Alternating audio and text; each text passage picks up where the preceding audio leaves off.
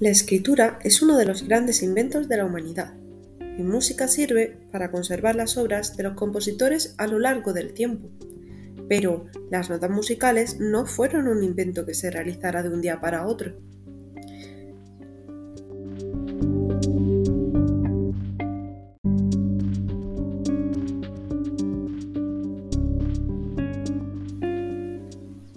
Los primeros signos, llamados neumas, surgieron en el siglo IX y se escribieron encima de los textos para indicar la dirección de la melodía. Eran solamente una ayuda para la memoria del cantor.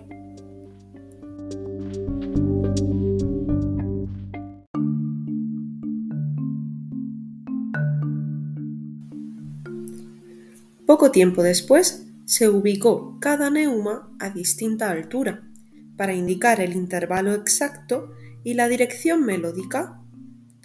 Pronto se comenzaron a utilizar una o dos líneas horizontales que indicaban notas concretas, siendo este el antecedente inmediato de lo que siglos después sería el pentagrama.